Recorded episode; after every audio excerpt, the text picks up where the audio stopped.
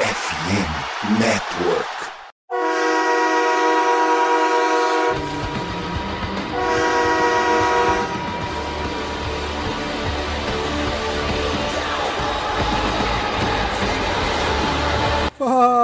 Torcedor do time mais amado, mais querido, mais sofrido do Brasil, dos Estados Unidos, do mundo. Já tô enrolando todo aqui. Sejam bem-vindos a mais um podcast do Blue Star Brasil. Aqui quem fala com vocês é Gabriel Platt. E estamos aqui na semana de temporada regular, finalmente, Vinícius. Depois de tanta espera, chegamos aqui no grande dia. Você que tá ouvindo aí o podcast já tá praticamente na véspera aí do jogo. A ansiedade tá batendo a mil e a gente ainda vai ter que esperar o domingo inteiro para ver nosso jogo, né? Que é a partida do Sunday Night. Então vai ter a primeira rodada de, de domingo, a segunda rodada e logo depois tem o Sunday Night. Mas antes de falar do jogo, comentar muito, tem muita coisa para falar nesse podcast. Fala comigo, Vinícius, como é que você tá? Como é que foi feriado aí no meio de semana? Tá tranquilo? Fala Plat, ouvintes. Eu que bebi e sei que já começa falando enrolado aí o podcast, pô. Como assim? É emoção, cara, é emoção. Mas assim, você tá sentindo esse cheirinho? O cheirinho de, de temporada começando, cara? Pô, cara, ele tava desde semana passada, quando bateu setembro, quando a gente começou a gravar, setembro sempre chega. E ali, cara. Tá ficando palpável já, sabe? Dando um negócio assim diferenciado. É muito bom. Quando, quando você coloca aquela torta no forno, aí já, já tá esquentando, ela já tá crescendo, já começa a sair aquele cheirinho, tá quase na hora de abrir o forno pra pegar ela pra comer. É tipo isso. Mas antes de começar o podcast, de falar as bobagens que a gente vai falar, dois recados aqui. Primeiro é agradecer os apoiadores do Blue Star Brasil, que sem eles a gente não estaria aqui. É, eles dão uma força enorme pra gente. E não só dão uma força, como tem os benefícios de sempre, né? Porque não é, é uma via de mão única, é uma via de mão dupla. Então, eles ajudam a gente e a gente dá benefícios pra eles. Então, quem é, é apoiador do Blue Star Brasil tem direito a, a fantasy, participar de grupo de, de, no WhatsApp, assim, com todos os, os membros da equipe do Blue Star Brasil. E, e além disso, tem um, um bolão entre o grupo, Fantasy Survivor também, que é um outro, todos eles, digo mais, o campeão vai levar um, produto oficial licenciado pelo Dallas Cowboys. Ano passado, o campeão do Fantasy levou, levou a Jersey, então Jersey oficial. Ah, que tá caro no site da NFL Brasil, não sei o que, levou a Jersey oficial, pra você ver como é que vale a pena ser um apoiador. Porque se você pegar o valor que paga por mês, é a partir de menos de 10 reais por mês. Se você juntar todo esse valor durante um ano, não paga o valor de uma Jersey. Então, você vê como vale o benefício. Né? Agradecendo nominalmente a todos eles, né?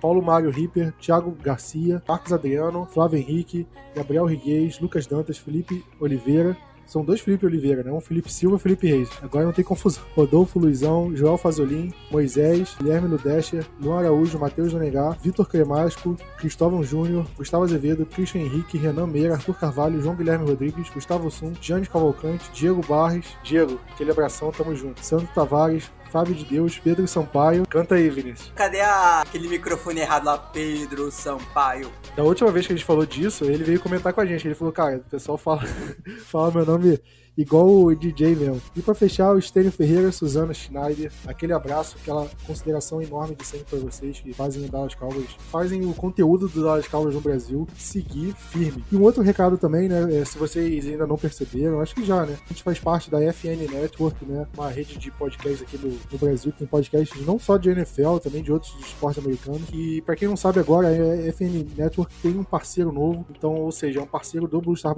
Brasil também, que é a MW Lab Digital. Eles automatizam todo o marketing digital da sua empresa e acredite, a MW cria uma máquina de vendas para você. A especialidade deles é te trazer clientes qualificados todos os dias. E os caras eles são parceiros certificados da RD Station, que nada mais é do que a maior ferramenta de automação de marketing na América Latina. Ou seja, se tem RD, tem resultado. Então, Vinícius, é como se você ou sua empresa fosse o Dak Prescott e tivesse um Zack Martin ali na linha ofensiva para te apoiar, né? É o melhor apoio possível. Não só o Zack Martin, né? É praticamente a, aquela muralha de ferro que a gente tinha com o Travis Frederick, o Tyron Smith jogando, o Lyle Collins junto, o Ronald Leary, todo mundo. Além disso, né, na MW, o cliente tem todo o suporte técnico no desenvolvimento ponta a ponta do projeto. Eles ajudam na apresentação do seu site e até o inbound marketing. Na descrição aqui do episódio vai ter todos os links. É um verdadeiro mar de oportunidade na MW Lab, que é o parceiro Platinum da RD Station, que, né, como eu já disse, é a maior ferramenta disponível no mercado. Então, se você quer vender como gente grande, vem para a MW Lab. Para quem quiser, o, o, site deles é MWLab, né,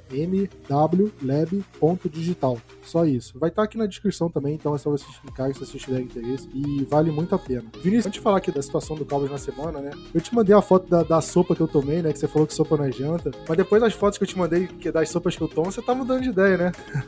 você ainda não, não me convenceu, Plat. Esse cara sai, sai mandando foto de comida aí pra mim, uma sopa cheia de coisa, mas ainda não. Ainda vai precisar de um pouco mais de foto pra ficar convencido disso aí. Inclusive, ouvindo esse podcast, fui na sorveteria, que a gente tava falando de, de caldas de sorvete no podcast passado, me deu vontade de tomar, fui e botei aquele, aquela calda de chocolate quente em cima do sorvete que ela. Não congela, mas ela esfria, fica uma casquinha de chocolate em volta da bola de sorvete. E o pessoal falando mal. E meu Deus do céu, se for uma sorveteria assim meio caseira, nossa, é a melhor coisa que tem. Recomendo muito, recomendo muito. Fica a pergunta: aquela calda de chocolate quente parece ou não feijão? Cara, claro que não. É porque, olha, um dos apoiadores ele mandou um vídeo de uma calda de chocolate que tinha uns granulados em bolinha. Aí o pessoal cismou que era feijão, mas é uma das maiores maravilhas do mundo. Sem brincadeira. Vamos falar agora do Dallas Cowboys, né? Porque tem bastante notícia. Estamos em semana de, de jogo, de, de, temporada regular. E o Cowboys, né, Vinícius? Como a gente estava falando já do, de movimentações, Tyron Smith machucado. E o Cowboys, depois de trazer o Jason Peters para treinar, fazer um treino particular com o Cowboys, ele finalmente chegou, assinou o contrato. E de fato é muito estranho ver o Jason Peters com boné, com roupa do Dallas Cowboys, né? A gente viu ele jogando tantos anos no Philadelphia Eagles e agora ele tá com o time do Cowboys. Qual você acha que vai ser o impacto dele? Porque ele não é mais nenhum garoto, né? Ele já tá praticamente aposentado, né? Não digo praticamente completamente porque ele foi jogar com o Cowboys, mas é um cara que já tem seus 40 anos de idade, né? Então não é mais nenhum garoto. Será que ele vai ser titular do Cowboys? Será que o Cowboys coloca ele como titular? Será que ele vai ser reserva? Como é que você analisa essa vinda dele pro elenco do Cowboys?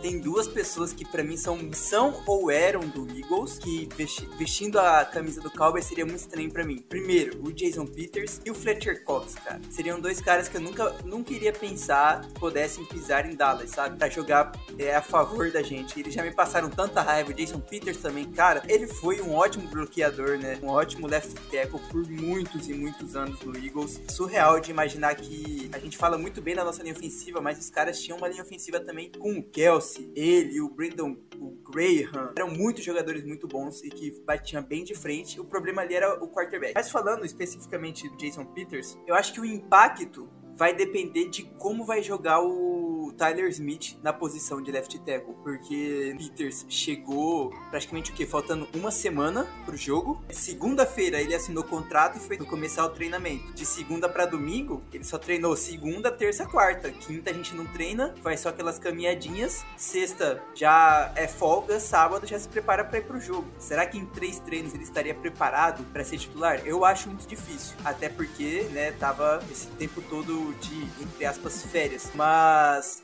eu acho que ele pode sim ajudar em muito. No mínimo, ele vai ajudar a trazer experiência para essa molecada, né? Steele ainda é novo e o Tyler Smith totalmente calouro. E assim, até o Josh Ball, o Matt Valet, todo mundo que esteja na posição de tackle eu espero ao mínimo que esses caras tenham a inteligência de tentar aprender junto com o Jason Peters, que no mínimo isso eles vão conseguir, vão poder melhorar as suas técnicas, entre outras coisas. Porém, eu não quero ver o Peters como titular porque eu torço pelo Tyler Smith jogando bem de left tackle.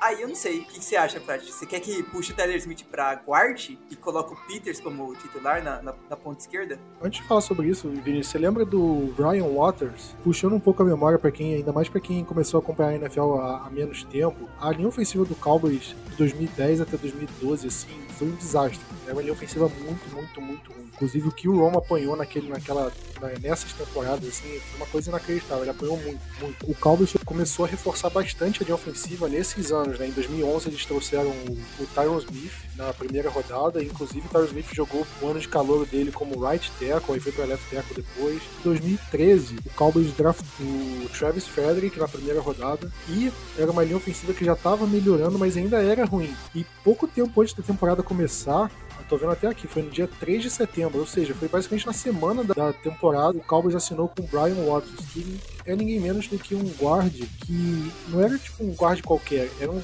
cara veteranaço, era um cara que foi uma lenda no Kansas City Chiefs, ele jogou 11 anos no Kansas City Chiefs, inclusive foi eleito ao Hall da Fama do Kansas City Chiefs, ele foi duas vezes é, ao Pro, primeiro time do All Pro, seis vezes Pro Bowler, ele jogou muito no, no, Kansas City Chiefs, aí teve uma passagem pelo Patriots, né, chegou ao Super Bowl pelo Patriots na temporada de 2011, e aí ele assina com o Cowboys em 2013, basicamente nessa mesma situação do Jason Peters, Vinícius para se aposentar, mas ainda não, um veteranaço. E o Cowboys com jogadores jovens na linha ofensiva, né? Tanto o Tyron Smith como o Travis Frederick. O Free não, que era já mais veterano e tal. Mas acho que ele já tinha o Ronald Leary também. Foi um cara que contribuiu bastante nos anos seguintes. Ou seja, ele foi um cara que que deu muito, trouxe muita experiência para um grupo jovem de linha ofensiva que estava em reformulação.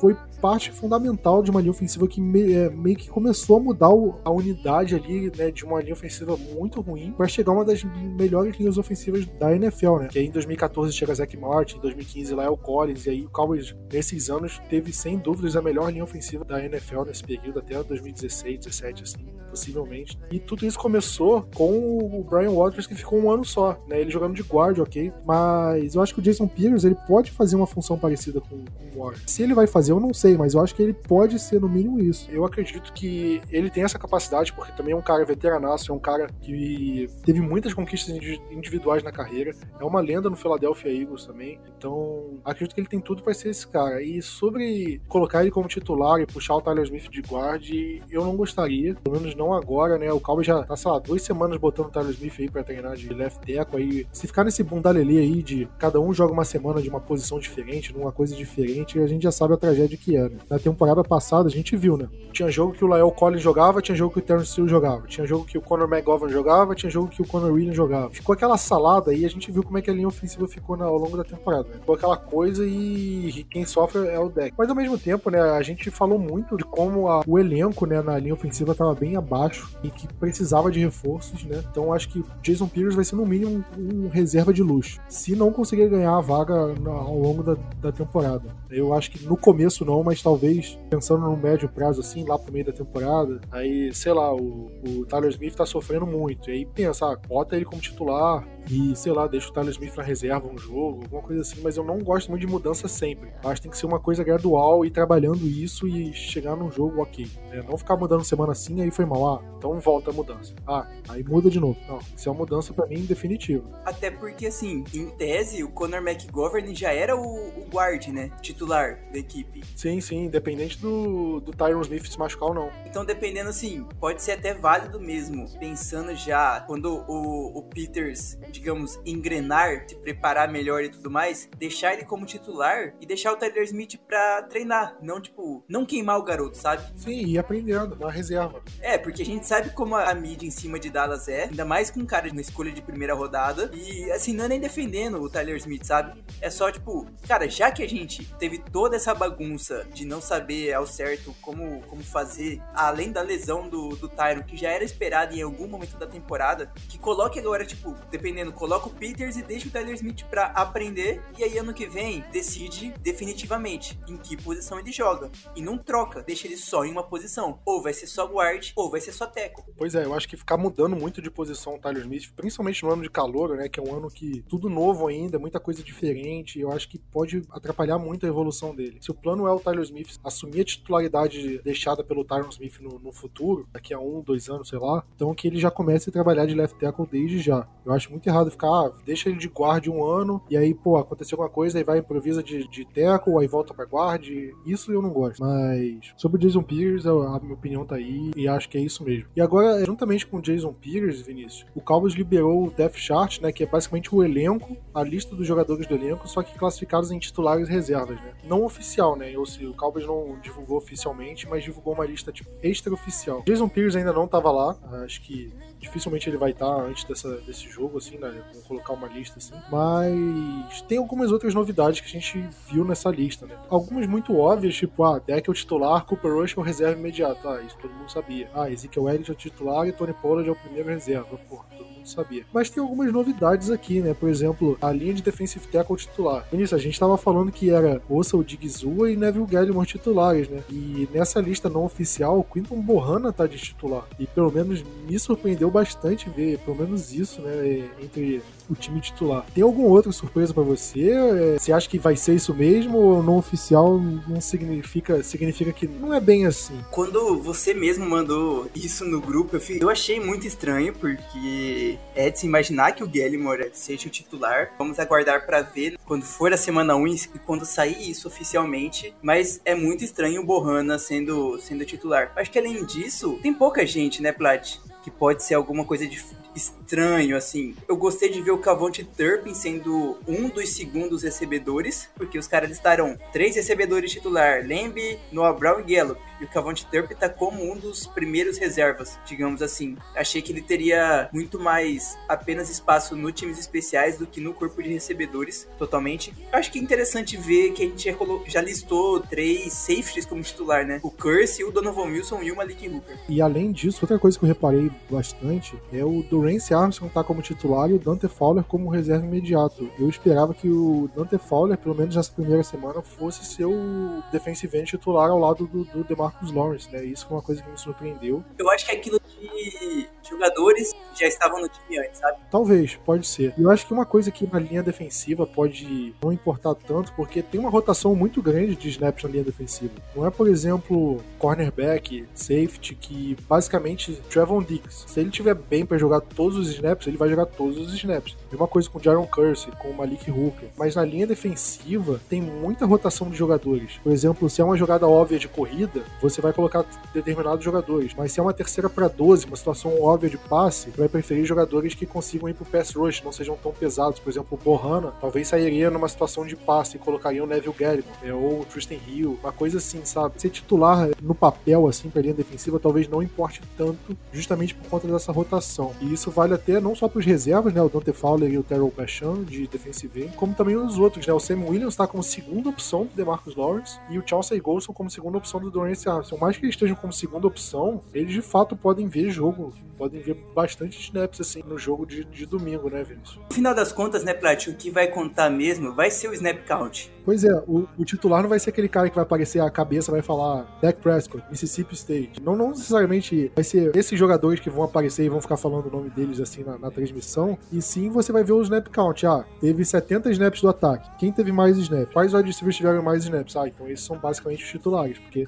jogaram a maior parte do jogo. Na defesa, a mesma coisa, né? É exatamente isso, né, Vinícius? O que, que importa mesmo vai ser ver a quantidade de snaps no fim da partida. Sim, totalmente. Segunda-feira a gente tá lá procurando estatística de ver como que foi o snap count da galera pra ter uma noção, porque na hora do jogo você não consegue fazer isso. Você começa a ficar meio maluco, porque é tanta coisa pra você prestar atenção e olhar e tentar tirar os olhos da bola, como o próprio título do livro diz, você não consegue ver certinho quem tá jogando. Aí você tem que puxar depois as estatísticas, o lado nerd do jogo, que também é muito interessante. É muita coisa e, e também, cara, uma coisa que me atrapalha um pouco, principalmente nesse começo da temporada, é, é a mudança de, de número dos jogadores. Que ainda tá se acostumando com a numeração nova, não sabe exatamente quem é quem com numeração nova. Jogador jogador muda de número, por exemplo. O Trevon Diggs era o 27, agora ele é o número 7, e aí o 27 agora é o Jaron Curse. Então você começa a se perder nesses números. O Anthony Brown, que é, sempre foi o 30, agora é o número 3. O Cavonte Turpin, que tava jogando com. Agora nem lembro mais o número dele na pré-temporada, ele mudou, agora é o número 9. Ele era 2, não era? Acho que ele era 2 ou 3, um dos dois. E agora é o número 9, ou seja, você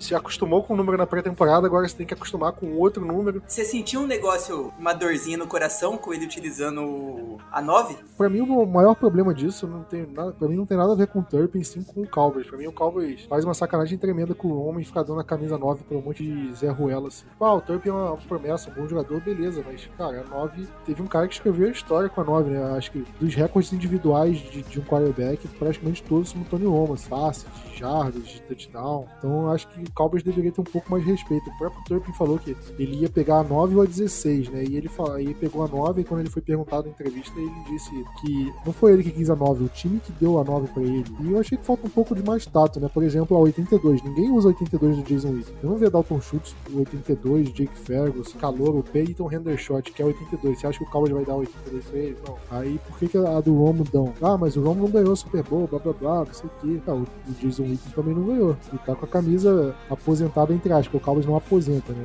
Ele só tira e ninguém mais usa, basicamente. Mas não aposenta oficialmente. Então acho que faltou um pouquinho de tato do Cowboys, assim, com a camisa. Você quer dar 9, beleza, mas deixa esperar um tempo, sabe? Deixa uns anos sem ninguém usar, coloca ele no Ring of Honor, porque ele vai entrar no Ring of Honor em algum momento, né? Eu acho que ele vai entrar com o Jason Witten, certamente, talvez com, junto com o DeMarcus Ware. Essa galera com certeza vai entrar, talvez o Dez Bryant junto. Cara, seria lindo fazer um, uma só. Romo, o Item, DeMarcus Ware e Shanli. Acho que Shanli não entra não, cara. Gosto muito do Shanli, mas eu não sei se ele entra não, cara, sendo bem sincero. O Ring of Honor dos Triplets, né, do, do Wakeman, o Emmett Smith e o Michael Irving, eles foram nomeados juntos. A cerimônia foi dos três ao mesmo tempo, que até demorou um pouco mais, porque o Emmett Smith demorou para se aposentar, né? O Michael Irving foi o primeiro dos três, né, porque ele sofreu uma lesão que acabou a carreira dele, e depois foi o em 2000 e pouquinho e o Emmett Smith foi jogando até, sei lá, 2004, 2005. E aí demorou um pouquinho. Só teve a cerimônia no AT&T Stadium, pra você ver. Já era um tempinho bastante, né? Porque AT&T Stadium não é tão velho assim, não. É 2009. 13 anos. Mas eu acho que, cara, o Tony Romo vai ser nomeado em algum momento pro Ring of Honor. Por mais que você goste dele ou, ou desgoste, não tem como negar o que ele fez pelo Cowboys e eu acho que faltou um pouquinho de sensibilidade do, do Cowboys nisso aí. Mas fazer o quê? É, a gente vai ficar aqui reclamando um tempão. Tá, eu, eu me confundi, não foi no, no, no AT&T Stadium, tá? Foi em 2005 que os três foram nomeados. Tá? Eu me confundi. Quem foi no AT&T Stadium foram juntos. Foi o Drew Pearson, o Charles Haley e o Larry Allen, 2011. Tá confundindo com esses. E aí em 2015 foi o Darren Woodson e em 2018 o Gil Brandt. Inclusive já deu uma entrevista pro Blue Star Brasil. Acho que é o maior feito da, da minha carreira no Blue Star Brasil foi conseguir uma entrevista com ele. E o Jimmy Johnson, que foi prometido, até agora nada, né? Cara, o Jimmy Johnson, né? Em algum momento vai acontecer. Não, vai acontecer. Vai acontecer. É só questão de. O problema é um dos dois, um dos dois velhos morrer. E não pode, cara. Tem que ser com os dois juntos. Não, não, não pode um dos dois estar tá morto. Tem que dar os, os, os, dois vivos. Vai ser logo. É, ano que vem, o próximo não passa, não. Vai ser ano que vem, quando a gente aparecer no, no Stadium para fazer a entrega dos anéis do Super Bowl. E se isso não for uma bold, rapaz. Não preciso nem mais de bold do jogo, né? Vinícius, para fechar isso do Death Chart, você olhando para os titulares, tá com o Death Chart aberto aí na, na sua tela, tá vendo esses titulares. Você acha que esse time chega longe nessa temporada? Cara, se depender só do time, não. Eu olho para esse time hoje, eu tenho a certeza que o time piorou da temporada passada para cá. Isso para mim não tira da minha cabeça. O time piorou.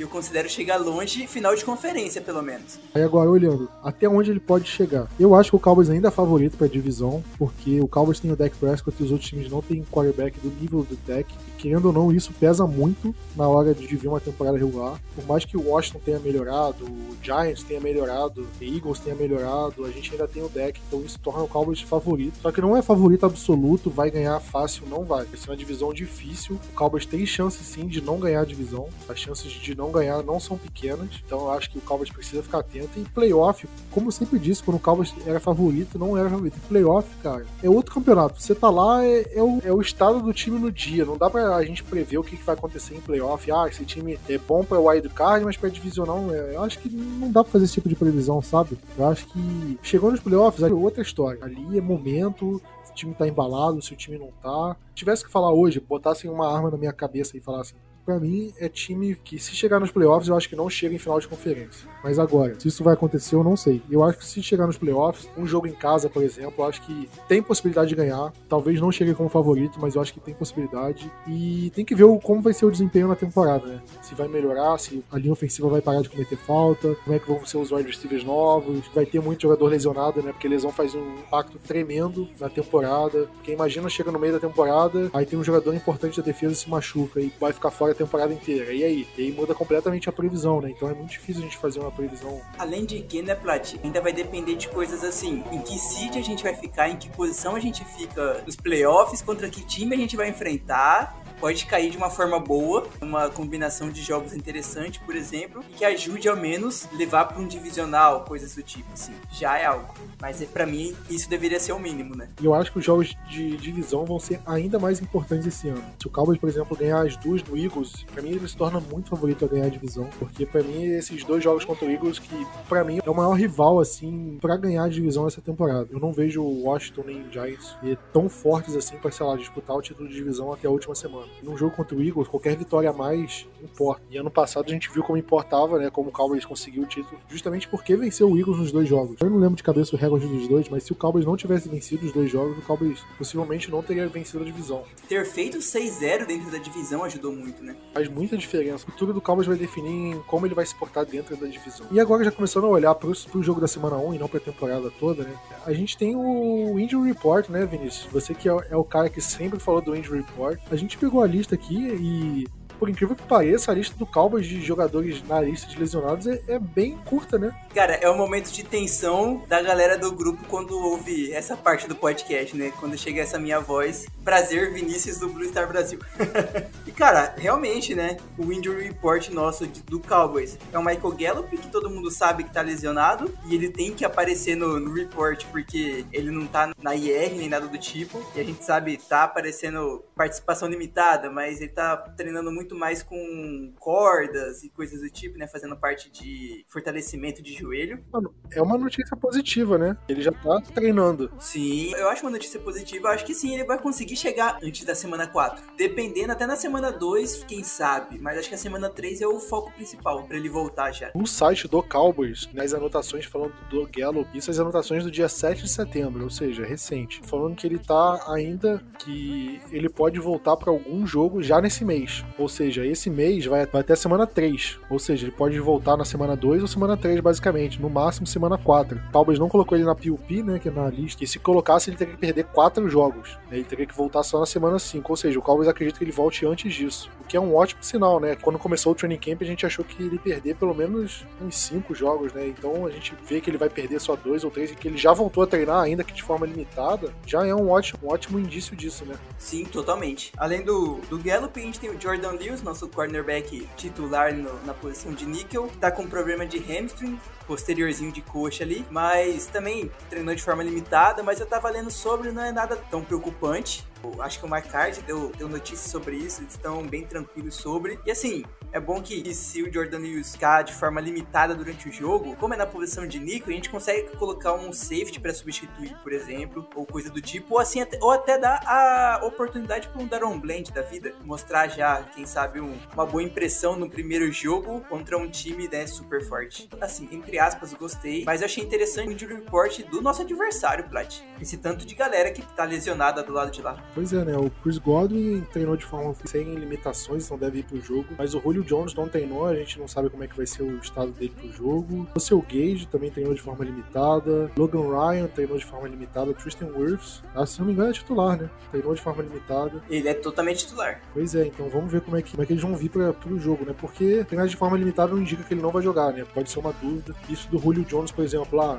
não treinou, não tá relacionado à lesão, então pode ter sido poupado, alguma razão pessoal e não tem problema. Então vamos ver como é que vai ser a situação deles pro jogo. E uma coisa da nossa lista de lesionados que não tá, Vinícius, é o Kelvin Joseph, né? Porque ele saiu no último jogo da pré-temporada com uma concussão. Na semana passada que a gente gravou o podcast, ele ainda não tinha voltado a treinar, porque ainda faltava passar por, pelo protocolo de concussão, né? Fazia, faltava acho que uma ou duas etapas ali do protocolo para ele passar para voltar a treinar. E se ele não tá no, no report, é porque ele já passou e já tá treinando normalmente, não precisa nem reportar ali. O que é um bom indício que o jogador que é o primeiro reserva, né? Basicamente, dos cornerbacks, se alguém se machucar ali, é o Kelvin Joseph que entra, né? Sim, é o Kelvin Joseph que entra. E ainda bem, né? Já passou pela concussão e tá tudo certo com ele. E ele precisa mostrar, mostrar desempenho essa temporada. É super necessário porque ele é uma escolha de segunda rodada. Aguardamos. E agora sim, né? Finalmente chegamos no grande jogo, um jogo que vai abrir a temporada. Dallas Cowboys e Tampa Bay Buccaneers. Jogo no domingo, dia 11 de setembro, às 9h20 no horário de Brasília. Ou seja, se prepara para dormir um pouquinho mais tarde. E antes de falar do jogo em si, você viu o novo cardápio do AT&T Stadium pro, pro jogo? Bateu uma fome quando eu vi aquelas fotos, hein? Pô, só imagino que deva ser caro, mas eu gostei. Cara, tem um, um burger de mozzarella stick. É tipo um palito de queijo, assim, empanado no hambúrguer. E, meu Deus, aquilo tava com a cara tão boa, mas tão boa. E outras coisas que eles, que eles colocaram também. Macarrão com queijo queijo, né, um mac and cheese, né, com lagosta, uma mufuleta, que é um sanduíche com carne, queijo, azeitona e mais algumas outras coisas. Aí tem um sanduíche de, de, de bife mesmo, não uma carne de hambúrguer. E cara, pelas fotos você fica olhando, você fica babando com cada coisa. O Cowboys ainda vai expandir o cardápio vegetariano. Vai ter hambúrguer é, com carne, não sei se é carne de soja, não sei qual vai ser o tipo de carne que o Cowboys vai colocar, mas enfim, vão expandir. Mas esse hambúrguer com mozzarella stick e o mac and cheese de lagosta, o mac and cheese de lagosta custa 20 dólares. Agora, qual, vai, qual é o tamanho, a quantidade que vai vir? Vai ser a quantidade de uma colherzinha de sopa, possivelmente. Que é lagosta, né? Será que lagosta lá é caro? Ah, não sei, cara. Eu nunca fui lá, então não sei. Esse mozzarella burger é R$19,50 dólares. Se você converter vezes 5, vai ficar, meu Deus do céu, como é caro. Só que é uma comparação meio injusta, né? Porque eles, eles pagam em dólar e ganham em dólar. A gente converter é a mesma coisa que a gente ganha em real e pagar em dólar. Ou seja, vai ser uma comparação, comparar laranja com banana. Imagina que você pagasse 20 reais no, no hambúrguer. É um preço ok, né? Dependendo do tamanho. Mas, cara, eu como assíduo frequentador de estádio de futebol aqui no Brasil, ah, é macarrão com queijo e lagosta é caro. Ah, não é como se comida em estádio fosse barata aqui no Brasil também não. Aqui no Rio você paga 20 reais uma pipoca murcha, um cachorrinho quente com ketchup e olhe lá. Se tiver uma opção macarrão com queijo e lagosta, olha, eu comeria muito fácil. O nível já é diferenciado. Cara, você já fazia toda a comida ali mesmo. Todas as suas refeições dentro do estádio, experimentando um pouco de cada, né? Cada jogo você vai pegando um prato diferente para experimentar o cardápio inteiro. Pois é, ainda tem cardápio variado, cardápio comemorativo em Thanksgiving e essas datas assim específicas. É mais um motivo para ir pro jogo. Vai pro jogo para comer, não vai para ver o jogo, né? E mas falando da partida, Cowboys e Bucks, a gente tá falando dos mesmos times que se enfrentaram na semana 1 da temporada passada, né? Na temporada passada a gente se enfrentou o Bucks em horário nobre também, mas não foi no Sunday Night, foi no Thursday Night, porque o Bucks era o atual campeão da NFL e abriu a temporada contra o Cowboys, um jogo que foi muito né? O Cowboys chegou a virar no finzinho e aí no final, na última campanha, o Tampa Bay virou o jogo no field goal, ganhou a partida, só que teve uma faltinha ali no Jordan Lewis escandalosa que o juiz não deu, teve field goal errado do Zerline, teve um Tony Brown queimado e um monte de coisa, né? Monte de coisa. Mas dava pro Cowboys ter vencido aquele jogo. Só que naquele jogo, Vinícius. Foi o típico jogo Dallas Cowboys. Tem emoção de todo quanto é jeito. A gente parecia, teve muita oportunidade de ganhar e vai lá no final e perde. Foi exatamente. E naquele jogo, o Tampa Bay Buccaneers entrou naquele jogo como favorito, até por ser o atual campeão, jogar em casa e tudo mais. Mas agora, hoje, olhando para esse jogo, Dallas Cowboys e Tampa Bay Buccaneers, jogo no AT&T Stage, casa do Cowboys. Você acha que tem um favorito nesse jogo? Você acha que o Cowboys pode ser considerado favorito? Ou Bucks pode ser considerado favorito para essa partida? Tá muito mais parelho do que o ano passado, Plat. Eu tava até vendo a galera não achando ruim, não sei como seria a expressão, mas falando das perdas do, do Tampa. E assim, as perdas de Tampa e as perdas de Dallas é praticamente igual, né? A gente não tem o, o jogador que teve mais recepções, mais jardas que marcou touchdown no jogo do ano passado, que é o Amari Cooper. A gente não tem Leo Collins, a gente não tem Tyron Smith, a gente não tem Conor Williams, Michael Gallup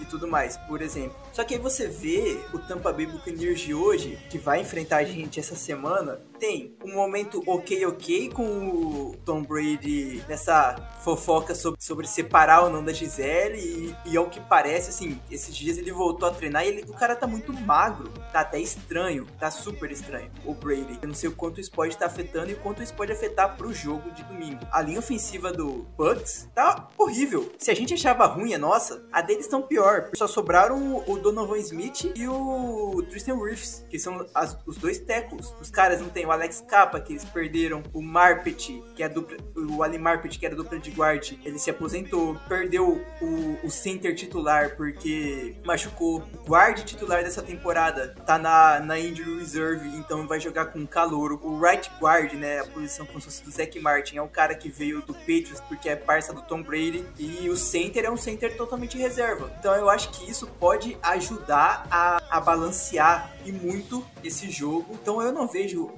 Como favorito. Acho que Cowboys tem sim muita oportunidade de vencer essa partida porque a gente vai ter uma linha defensiva, né, um front seven inteiro que vai colocar muita pressão. O Dan Quinn tá vendo isso, tá vendo como a linha ofensiva dele está ruim e vai botar muita pressão, principalmente pelo meio da linha para conseguir diminuir o tempo do Brady do pocket, com isso fazer derrubar toda a linhazinha de dominó menos tempo no pocket pro Brady, passe atrapalhado, é conseguir o recebedor não fugir dos nossos corners, e isso ajuda muito a gente. Eu gostei que você já adiantou a pauta toda na mesma resposta. Brincadeiras à parte, não tem favorito nesse jogo. Eu acho que se tem um favorito, é um favorito de forma muito leve. A gente não tem um amplo favorito. A gente não consegue olhar para esse jogo e dizer o Cowboys é o amplo favorito para esse jogo ou o Tampa Bay Buccaneers é amplo favorito nesse jogo. Eu não consigo ver isso. Igual a gente tem, por exemplo, Ravens e Jets na, na mesma rodada. Ah, o Ravens é amplo favorito nesse jogo. Ah, beleza. Ou o Titans. Ah, o Titans é amplo favorito nesse jogo em cima do Giants. Isso é, é favoritismo amplo. Agora, nesse jogo, eu não vejo amplo favoritismo. E ainda digo mais, não, isso não é nem bold, nem previsão aqui, mas eu acho que o jogo vai ser decidido por menos de uma posse de bola, Vinícius. Sete pontos ou menos. Talvez o time que tem a última posse de bola, igual no jogo da semana 1 do, da temporada passada, o time que tem a última posse de bola possivelmente sai como vencedor dessa partida, porque eu acho que vai ser um jogo decidido nos detalhes, sabe? Eu acho que os times estão equilibrados da mesma forma que você falou aí. O Bucks teve problemas aí, jogadores saindo, tudo mais. Tom Brady ficou um tempo aí sem treinar. É um jogo que, que para mim vai ser parelho. Alguns detalhes vão decidir, por exemplo, o field goal errado. E aí já é aquela indireta para um, um, tal cidadão aí que costuma errar field goal, né? Uma terceira descida que você deixa converter por uma falta de holding boba, sabe? Esse tipo de coisa que pode decidir o jogo. Então o Cowboys tem que ficar muito atento nesses detalhes pequenos porque pode decidir uma partida. E eu acho que essa vai ser decidida por esses detalhes. Me surpreenderia muito se eu visse um placar elástico, tanto pro Tampa Bay Buccaneers quanto pro Dallas Cowboys. Se o Cowboys ganhar 40 a 10, eu vou ficar muito surpreso. Eu não espero um resultado assim. Assim como não espero que o Bucks vença o Cowboys por 40 a 10. Né? Eu acho que vai ser um jogo equilibrado. A gente estava mencionando a mudança do Bucks da temporada passada com a dessa, né? E eu falei um pouco do que aconteceu no jogo de 2021. O que, que você acha que vai ter de parecido se a gente pegar da temporada passada com a desse, né? Parecido e diferente, né? O que, que você acha que, que a gente vai conseguir enxergar assim entre o Cowboys, o Cowboys de 2021 e o Cowboys de 2022? Eu acho que no caso de diferente, Plat, eu cito até a parte do, dos recebedores. A gente não sabe o Lamb, ok. Mas tirando o Lamb, vai virar um mix de recebedores, né? Tolbert, Turpin, Dennis Houston, Noah Brown. Até hoje eu não confio tanto assim no Noah Brown pra ser, entre aspas, titular. Acho que de diferente, a segurança que os nossos recebedores passavam pro Prescott e que não vão passar nesse jogo. Só o Lamb e o Dalton Schultz. E isso acho que deve influenciar em como vai ser feito o gameplay do Kellen Moore. E de parecido, acho que é muito o que você falou. É a parte do jogo parelho. As duas defesas estão muito boas, não perderam tantos jogadores assim, uma peça ou outra aqui ou ali. A gente perdeu o Gregory, eles perderam o Sul, coisas do tipo. A secundária tá basicamente igual. Então, eu acho que de parecido mesmo vai ser essa paridade na hora do jogo. E de diferente, pensando no, no nosso caso, de forma ruim, é essa falta de qualidade no, no grupo de recebedores. Acho que foi a primeira jogada de passe do deck no, no jogo contra o Tampa Bay na temporada passada. Foi aquele passe de, sei lá, 30 jardas para Mari Cooper. Será que o Cowboys tem um jogador para fazer isso no lugar da Mari Cooper, né? Quem vai conseguir ocupar esse espaço? É uma das dúvidas que a gente vai ver sendo respondida nesse jogo. Se vai ser respondido de forma positiva ou negativa, a gente ainda não tem como saber. E aí é outra. Será que Dallas já chega assim? Boa pergunta. Seria ótimo. O Kellen Morris começa muito bem a temporada e depois ele vai caindo, ficando naquela mesmice, né? Eu desejo que quando a gente enfrenta times que tecnicamente são, mais, são melhores que a gente, né? Tipo, que a gente seja underdog na partida, a gente tem que chegar logo com os dois pés no peito nesse jogo. Ninguém vai estar tá esperando. Manda um passe longo, manda um reverse, manda um flea flicker, sabe? Tipo, umas jogadas que vai pegar todo mundo de surpresa e já, sei lá, mostrar que, tá, calma aí, vocês tese são os favoritos, mas a gente tá, tá no páreo também, sabe? Coisa desse tipo. Aproveitando, né, o gancho, o Cowboys precisa fazer muitas coisas certas ao longo do jogo para vencer, né? Porque a gente tá falando de uma equipe como o Buccaneers, que é muito qualificado. E, Vinícius, uma coisa que o Cowboys precisa fazer para vencer o jogo, na sua opinião? Ou, até melhor, o que, que o Cowboys não pode fazer de jeito nenhum se quiser vencer essa partida? Eu acho que é óbvio para todo mundo, né? Mais certo que isso, a morte, é não fazer faltas. Acho que é o principal, porque falta mata uma campanha de ataque, falta facilita uma campanha do time adversário, né? Um pass interference, por exemplo, e coisas do tipo. Uma falta em terceira descida acaba com a nossa defesa. Acho que o, o principal, faltas que a gente não pode ficar fazendo de forma exagerada. E eu espero que o grupinho de árbitros, né, do Ron Tolbert, que vai ser o árbitro principal dessa nossa partida, não saia jogando flanela adoidado. Acho que além disso é tentar o que eu imagino sempre do Dallas fazendo, mas é segurar o relógio pra gente. A gente controlar o relógio. E eu falo, falo, falo da gente fazer isso em diversos jogos. A gente é péssimo nessa parte de segurar o relógio ao nosso favor. E vai ser muito mais necessário no final do jogo, como você disse. A gente precisa ter a última drive da partida. Ou se a gente não tiver uma última drive da partida, que seja deixando o mínimo possível de tempo pro Brady para ele fazer uma última drive. Porque é a hora que a gente pode perder um jogo. Pois é, eu acho que pro Cowboys segurar o relógio, a gente depende de não só um desempenho muito bom do Zeke, como também do Tony Pollard, como da própria linha ofensiva. Então acho que é um conjunto de fatores que o Cowboys precisa para manter a posse e principalmente pontuar. O Cowboys acho que é muito importante o Cowboys conseguir pontuar nas campanhas. E não só, ah, tem que fazer um touchdown em todas as campanhas. Pô, aí eu tô falando capitão óbvio aqui. Mas, por exemplo, conseguir prolongar uma campanha, conseguir sair com field goal, é, essas coisas, é, se manter no placar, eu acho que o Tampa Bay Buccaneers para conseguir um passe longo, uma jogada explosiva, é muito fácil, né? Não só se tratando de Tom Brady, mas também dos recebedores. Chris Godwin e Mike Evans são baita wide receivers. Né? O Trevon Diggs teve um desempenho muito bom com, contra o Mike Evans na temporada passada. Vamos ver nesse ano. E, e tem o Julio Jones, né? A gente não sabe se o Julio, Julio, Jones vai jogar. E ele jogando, vamos ver como é que ele vai sair. O Anthony Brown ou o Jordan Lewis, que também tá na injury report, né? Treinando de forma limitada. Vamos ver como eles vão sair, porque é um trio de recebedores muito explosivo, muito forte. É um trio que você basicamente joga a bola pro alto e eles vão dar um jeito de pegar. Principalmente o Julio Jones, né? Eu sou muito fã do Julio. Os safeties vão ter que trabalhar muito. E o Cowboys precisa pressionar também o Tom Brady. Né? Não dá para deixar o Tom Brady confortável no pocket, que a gente sabe o que acontece quando,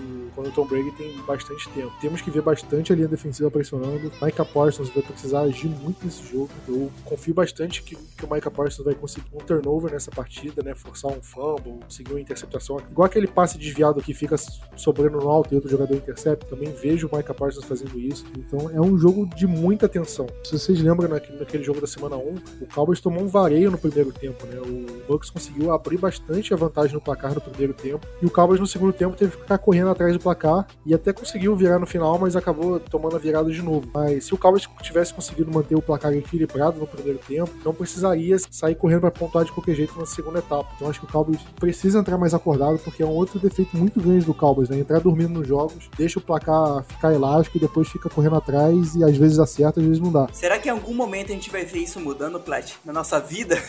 Não sei porque eu achei que isso fosse problema do Jason Garrett. Né? Eu via muito na época do Garrett, só que agora com o McCarthy a gente tá vendo isso repetir. É complicado, cara. Como eu falei, vai ser um jogo de detalhe, mínimos detalhes, né? Qualquer errinho assim pode matar o jogo. Por exemplo, o time no campo de ataque, zona de field goal, aí um jogador de linha ofensiva comete um holding e tira o time da zona de field goal e o time vai pro punch. Aí, pô, esses três pontos perdidos acho que vão fazer falta no final. Coisas desse tipo. Ou o contrário, você tá numa terceira para 20, o time no meio de campo, aí um cara comete um holding, primeira decisão automática, eles entram em zona de field goal. E uma jogada que era para terminar em punch vai terminar em field goal, ou seja, três pontos a mais para um, um, time, um dos dois times. Então, esse tipo de coisa vai fazer a diferença. E o Cowboys, por ser um time faltoso, para mim corre risco de fazer a diferença negativamente. Esse é o jogo, vai ser a prova de fogo pro Cowboys pra ver se o time melhorou em relação às faltas ou se continua aquele, aquele mesmo desastre que a gente viu, no, principalmente no jogo de playoffs da temporada passada. E o Cowboys também tem que fazer valer o mando de campo, né? Porque o Cowboys, ultimamente, os jogos em casa não sido, não tem sido tão bons, né? O desempenho em casa. Geralmente eh, fica um pouquinho acima de 50% e, e o Cowboys precisa se impor mais dentro de casa, né, mesmo? Não só isso, tanto o Cowboys como a torcida do Cowboys, né, cara? É surreal, tipo, ok, tem alguns momentos que a torcida ajuda, mas, cara, naquele estádio, do jeito que é e tudo mais, faltam os torcedores brasileiros na torcida do Cowboys lá no, no estádio pra chamar mais grito, porque, cara,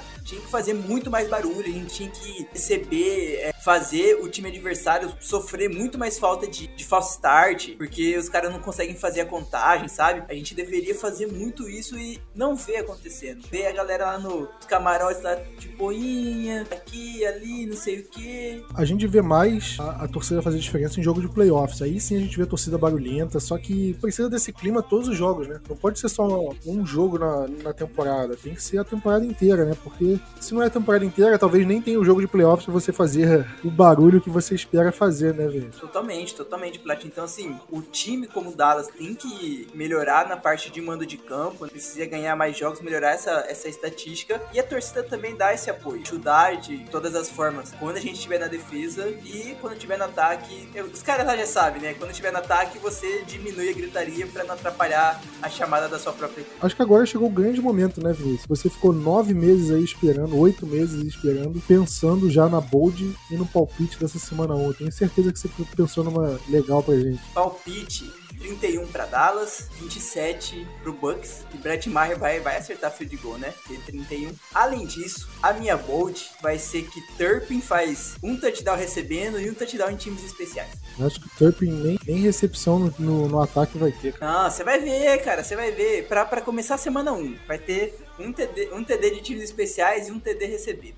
Só pra adiantar o meu, acho que o Cowboys ganha 24 a 21. E a minha bold, eu acho que o Tom Brady vai ter mais turnover do que touchdown no jogo. Acho que ele vai ter dois touchdowns. Pode ser uns dois touchdowns no jogo e três turnovers, assim, uma coisa assim. Dá pra, dá, dá pra ele sofrer três turnovers nessa aí. Naquele jogo, o Cowboys teve acho que duas interceptações no Tom Brady, se eu não me engano. Teve um fumble forçado no Fournette. Se eu não me engano, acho que foi isso naquele jogo. É que eu tô pensando tudo de memória, tá? Eu não tô com um jogo aberto pra avaliar, não. As coisas que eu falei no podcast fui puxando a memória. Eu acho que o Cowboys ah, vai ser aquela primeira impressão boa pra NFL, sabe? Não tem impressão boa melhor do que ganhar do Tom Brady forçando turnover. E o Cowboys nunca ganhou do Tom Brady, né? Na carreira do Brady, o Cowboys, o Cowboys sempre perdeu. A gente tava desde a década de 90 sem ganhar do Patriots, aí Tom Brady saiu, a gente ganhou lá, só que ele foi pro Tampa Bay, a gente não conseguiu voltar a ganhar do Tampa Bay. Antes do Brady, o Tampa Bay era saco de pancada do Cowboys, né? O Cowboys sempre ia, jogava contra o Tampa, contra Tampa e passava o trator. Tipo, 2015 foi um jogo tipo 13 a 7, uma coisa assim. Era o Matt Castle de quarterback, o, o Tony Romo tava machucado. Teve um jogo em 2011 também, que eu não sei se ganhou, acho que ganhou. Mas teve esse, esse de 2015 que eu lembro. Mas de resto, foi só porrada atrás de porrada que o Cowboys deu no James Winston, Aqueles times do, do Bucks, coitado da torcida deles, cara. Eu acho que quem sabe assim, com essa primeira vitória do Cowboys em cima do, do Brady, aí ele já fala assim, cara, perdi até pro Cowboys, vou, vou me aposentar logo. Ia ser bom. Acho que é isso, tem considerações finais aí pro, pro podcast? Lembrando a todos que, se você tiver alguma mania, já começa. Se tiver aquela cueca da sorte, você já separa, deixa ela lavadinha, separa e não usa. Deixa separado só pra usar no domingo, porque vai que você usa algum outro dia aí, e aí vai estar tá lavando na hora do jogo. Então, assim, qualquer mania, superstição e qualquer outra coisa do tipo, já deixa tudo separado pra na hora que chegar no domingo vai estar tá tudo certo. Prepara todo mundo o coração aí que começou a temporada do Cal. Inclusive, já faz as compras na sexta-feira, já garante a cervejinha do jogo de domingo. Não do jogo, mas do dia, né? Porque vai ter NFL o dia todo. Então você pode, já pode ir pensando no churrasco que você vai fazer no domingo, ou já deixa encomendado todas as coisas para fazer, para não, não ter trabalho no domingo. Domingo você senta no sofá, fica a tarde toda lá vendo o jogo. Vamos ficando por aqui. Aquele abraço, tamo junto e Gol Cowboys. Boys.